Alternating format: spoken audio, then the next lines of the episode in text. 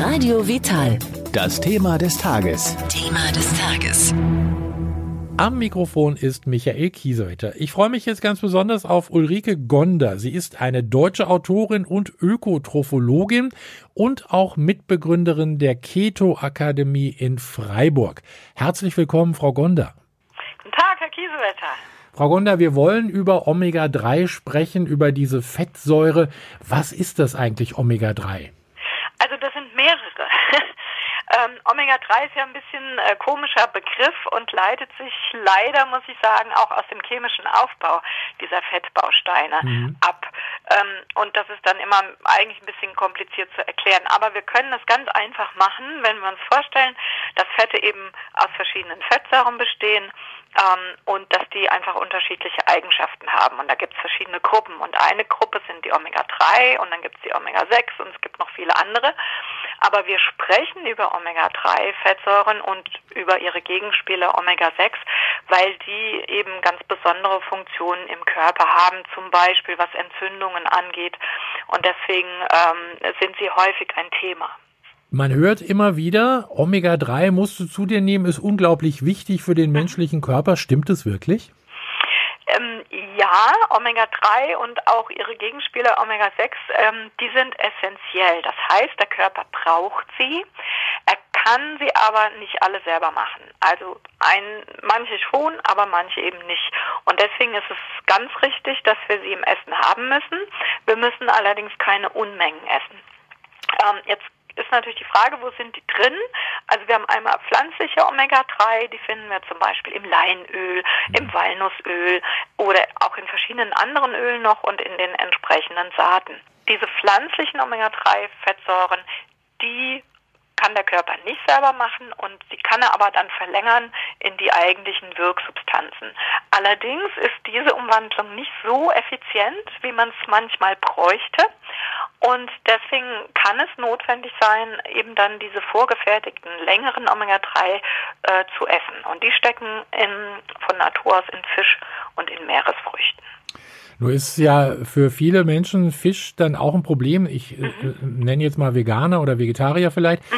äh, die keinen Fisch essen wollen. Oder es gibt auch Menschen, die sagen, nee, Fisch geht gar nicht, ist ja viel zu belastet. Mhm. Da gibt's doch in der Zwischenzeit, glaube ich, auch äh, Omega-3 aus Algen. Ist das äh, eventuell genauso gut? Genau. Also da haben wir jetzt sozusagen äh, Glück. Mhm. Ähm, Sie haben natürlich völlig recht. Fisch ist ein großes Thema. Überfischung, Umweltverschmutzung, äh, Meeresverschmutzung oder wenn man eben keine tierischen Lebensmittel essen möchte. Und lange Zeit dachte man auch tatsächlich, naja, dann nehme ich eben ein bisschen Leinöl und dann reicht es schon. Und das ist eben individuell sehr, sehr unterschiedlich. Das kann für den einen oder anderen reichen, aber für manche eben auch nicht. Können wir vielleicht gleich auch noch sprechen, wie man das rausfindet. Aber wer jetzt keinen Fisch mag oder eben aus anderen Gründen ablehnt, der hat jetzt tatsächlich die Möglichkeit, ähm, eben solche Produkte aus Algen zu kaufen. Also es gibt Algenöle, es gibt spezielle Algen, die eben auch diese längerkettigen Fettsäuren herstellen. So kommt eigentlich auch der Fisch dazu. Der macht die auch nicht selbst, sondern nimmt sie mit seinem Futter auf. Und ähm, da gibt's jetzt ganz schöne Produkte, auch äh, Mischungen, Ölmischungen, Leinöl, Algenöl. Und dann hat man eben mit kleiner Menge, meistens braucht man dann nur zwei Teelöffel oder einen Esslöffel hat man mit kleiner Menge sozusagen seinen Tagesbedarf gedeckt. Also ist mittlerweile auch für Veganer und Vegetarier gar kein Problem, eben die wichtigen langkettigen Omega-3-Fettsäuren in ausreichender Menge aufzunehmen. Was hat Omega-3 denn eigentlich für eine Wirkung auf den Körper? Also ich habe äh, oft gehört, äh, fürs Herz soll es sehr gut sein. Also Omega-3 haben verschiedene Eigenschaften, was aber für die Gesundheit heutzutage am, am interessantesten wahrscheinlich ist, ist ihre entzündungshemmende Wirkung. Mhm. Also sie wirken überwiegend, äh, immer Pauschalierungen stimmen immer nicht 100 Prozent, aber wir sagen mal, sie wirken überwiegend entzündungshemmend. Und wir wissen eben heute, dass viele Zivilisationskrankheiten, das fängt wirklich bei Herz- und Gefäßerkrankungen an, das geht über Krebsleiden bis hin zur Alzheimer-Demenz, dass also alle diese Gefäßerkrankungen, äh, alle diese Zivilisationserkrankungen eine entzündliche Komponente haben.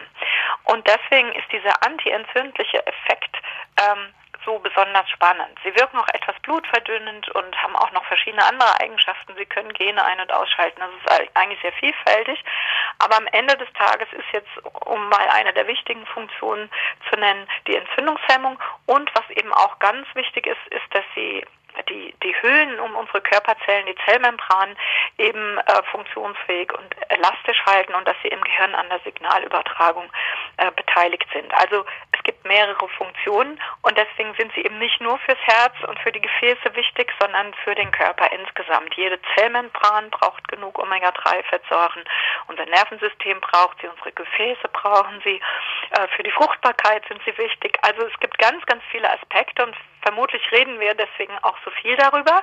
Jetzt kann man natürlich sagen, gut, unsere Großmütter, die haben das alles gar nicht gebraucht. Warum? die hatten noch nicht so viel Omega-6-Fettsäuren in ihrem Essen. Also wir haben heute das Problem mit den Omega-3, zu wenig Omega-3, weil wir zu viel von ihren Gegenspielern, den Omega-6, im Essen haben. Also wir haben viel zu viel Sonnenblumenöl und Sonnenblumenmargarine gegessen. Unsere Tiere werden mit Getreide gefüttert, die Nutztiere. Und das alles führt einfach zu einem Ungleichgewicht. Also, es geht nicht darum, dass die einen Fette gut und die anderen böse sind. Der mhm. Körper braucht sie alle. Aber es ist zu einem Ungleichgewicht gekommen durch die Art, wie wir Tiere halten, durch die falschen Fettempfehlungen, dass uns immer gesagt wurde, wir müssen viel Sonnenblumenöl oder Maiskeimöl essen. Das war falsch.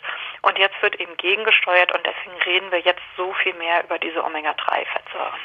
Nochmal ganz kurz zu Omega-6. Das sind ja auch Dinge, die zum Beispiel im Junkfood, sage ich einfach mal, sehr stark vertreten sind. Ja, natürlich. Also äh, Omega-3 hat den äh, Nachteil sozusagen in Anführungszeichen jetzt für die Lebensmittelindustrie, dass es eben sehr empfindlich ist und sehr leicht verdirbt und deswegen kommt das in Junkfood und in Fertigprodukten ähm, praktisch nicht vor oder nur in sehr geringen Mengen und die Omega-6 Fettsäuren kommen da schon häufiger vor und eben alles, was mit Getreide gemacht wird und wenn man sich vorstellt, Pizza, Nudeln, alles, was eben so häufig gegessen wird ähm, und eben auch die damit gefütterten Tiere, also wenn die Hühner eben keine Würmer mehr picken, sondern nur noch Körner, wenn die Schweine und die Rinder mit Getreide ernährt werden, im Getreidefett ist eben sehr viel Omega-6 und dann haben wir eben einfach zu viel von diesen Omega-6. Nochmal, wir brauchen die auch, aber eben nicht in dieser äh, enormen Menge, mhm. wie sie im Moment äh, tatsächlich auch in Fertigprodukten und aber auch in anderen Lebensmitteln vorkommen. Sie haben es vorhin schon mal kurz angesprochen, Omega-3-Mangel. Was mhm. passiert eigentlich, wenn ich einen Mangel habe? Merke ich das? Nee, eben so leicht nicht.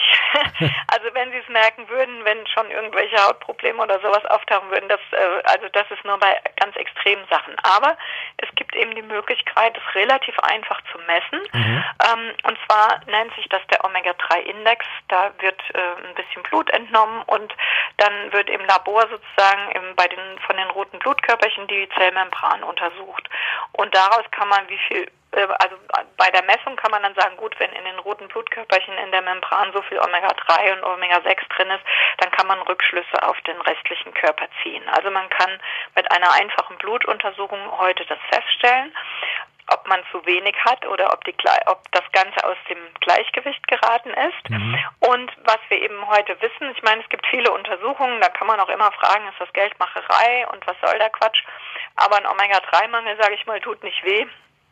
Und ähm, ich fand es ganz wichtig, das zu wissen, denn wir sehen, wenn der Anteil der Omega-3-Fettsäuren der langkettigen in dieser Zellmembran unter 8% ist, und da gibt es mittlerweile viele Studien, dann ist zum Beispiel tatsächlich das Risiko für Herzinfarkte, für Herzgefäßerkrankungen, ähm, aber auch für neurologische Probleme erhöht. Also da gibt es einfach mittlerweile gute Daten. Und insofern ähm, meine, klar, wer jetzt jung, schlank, gesund und sportlich ist, muss nicht dauernd alles messen, aber wenn es bestimmte Probleme in der Familie gibt, wenn ich älter werde, wenn ich mir nicht sicher bin, dann kann ich ruhig mal so einen Omega-3-Index bestimmen lassen. Und dann weiß man, ob die Ernährung so stimmt oder ob man vielleicht supplementieren muss. Ich muss vielleicht auch noch dazu sagen, dass man jetzt nicht sagen kann, also weiß ich äh, einmal Fisch die Woche oder zwei Esslöffel Algenöl, das reicht, weil einfach jeder Körper diese Fettsäuren anders verwertet. Also man muss im Grunde wirklich mal messen lassen, um zu wissen, ob alles in Ordnung ist und muss dann auch nachmessen, wenn man supplementiert, ob es dann ähm, im richtigen Bereich ist, weil nicht jeder aus einem Esslöffel Öl die gleiche Menge rauszieht und in seine Zellmembranen einbaut. Das muss man einfach kontrollieren. Also das wäre jetzt auch meine letzte Frage gewesen, der benötigte Tagesbedarf an Omega-3. Aber kann man dann also, äh, wie Sie jetzt gerade gesagt haben, gar nicht so ganz genau bestimmen? Sollte man wirklich vorher messen lassen? Ja, also es gibt eine Empfehlung von der Deutschen Gesellschaft für Ernährung. Das bezieht sich aber allein jetzt auf das äh, pflanzliche, also die heißt Alpha-Linolensäure, mhm. das pflanzliche Omega-3. Die soll 0,5 Prozent der Tageskalorien ausmachen und die Omega-6 höchstens fünfmal so viel. Das sind komische Zahlenspiele, aber schlussendlich, also wenn ich Leinöl zum Beispiel nehme, habe ich mit einem Esslöffel habe ich alles, was ich brauche. Ähm, und man sagt ja auch einmal die Woche wenigstens fetten Fisch. Das sind so die Faustzahlen. Aber wie gesagt, das kann dann stimmen oder ausreichen, aber wir wissen es nicht. Also es gibt diese Empfehlungen und daran kann man sich halten, dann passt es vielleicht auch im Durchschnitt, aber wir wissen im Grunde genommen, dass relativ viele Menschen in Deutschland nicht so gut versorgt sind. Und insofern wäre dann eine Messung, wenn wir es genau wissen wollen, schon die bessere Option. Macht das eigentlich äh, mein Hausarzt, also und jedes Blutlabor in der Zwischenzeit? Ähm, sollte eigentlich mittlerweile kein Problem sein. Ansonsten gibt es die Leute, die es erfunden haben, die sitzen in München, das heißt wirklich dann auch Omega-3-Index. Mhm. Ähm, und äh, also ansonsten kann man beim Labor ja auch nachfragen, ob die das machen äh, nach der standardisierten Methode. Ulrike Gonder, ich bedanke mich bei Ihnen für diese Information zu Omega-3. Jetzt äh, blicken wir da ein bisschen mehr durch, durch den Omega-3-Dschungel, was man da immer so hört. Vielen herzlichen Dank und äh, ja, dann äh, würde ich einfach sagen, bis zum nächsten Mal. Dankeschön. Ja, sehr, sehr gerne.